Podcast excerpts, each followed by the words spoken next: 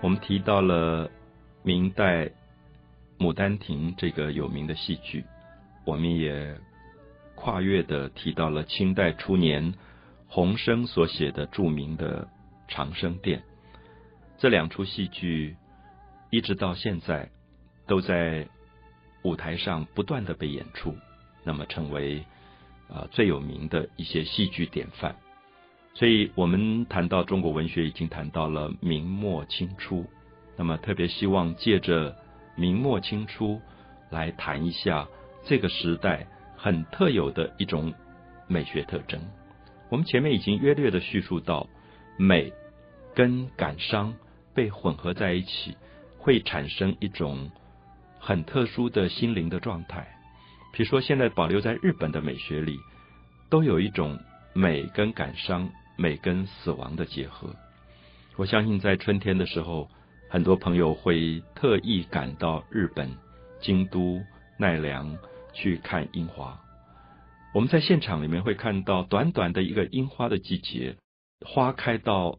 烂漫的惊人的地步。然后在日本，我有一次在东京的新宿御苑，那个地方有一千五百株的樱花，可以看到所有的。来自世界的各地的游客，在花的树下看着花瓣不断的飘零，然后在那边喝酒、唱歌、吟诗或者发呆，因为你看到一个盛放的生命在你的面前不断的凋零，会忽然觉得你看到的不只是花，可能也同时是自己生命灿烂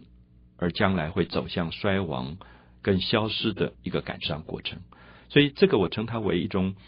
特殊的美学就是把美跟感伤、美跟死亡结合在一起。我们都了解到，日本的美学非常受到这样的花季仪式的影响，所以日本的许多有名的作家川端康成、芥川龙之介、三岛由纪夫都是自杀而亡的。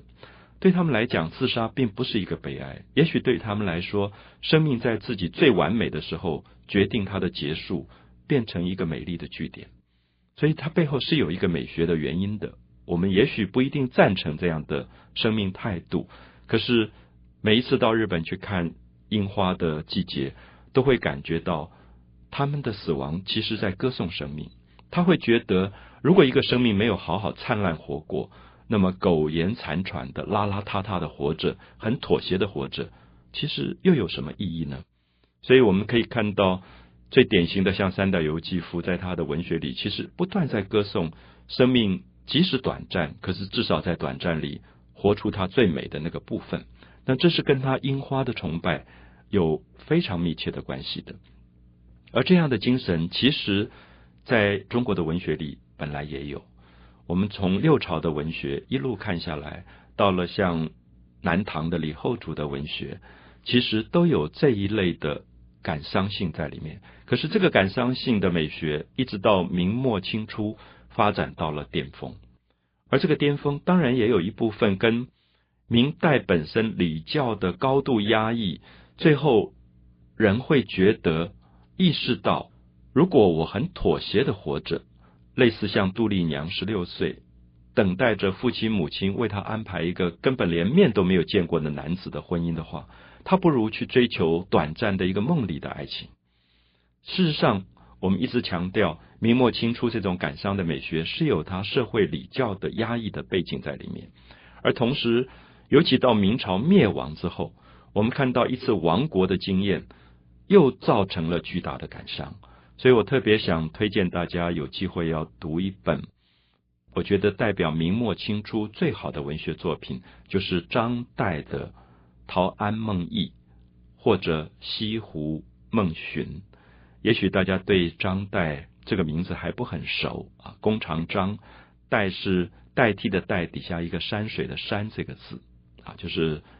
杜甫写的诗《岱宗夫何如》的那个岱啊。张岱，张岱的号叫做陶庵，陶器的陶啊，陶瓷器的陶，庵是尼姑庵的庵。那么陶庵在明朝。亡国了以后，他就用陶庵这个号写了《陶庵梦忆》，梦里面的回忆。因为他原来是一个非常有钱的富家公子，那么在做富家公子的时候，他住在美丽的园林当中，他有过非常繁华的生活。可是五十岁的时候，国破家亡，所以他就流落街头，变成了一个非常穷困的人，简直类似乞丐一样的活着。所以这个时候，他写《陶庵梦忆》，他走到了西湖，他写了《西湖梦寻》，他好像要在西湖重新寻找他当年的繁华。我们看到，这是典型的明末清初的美跟感伤的混合。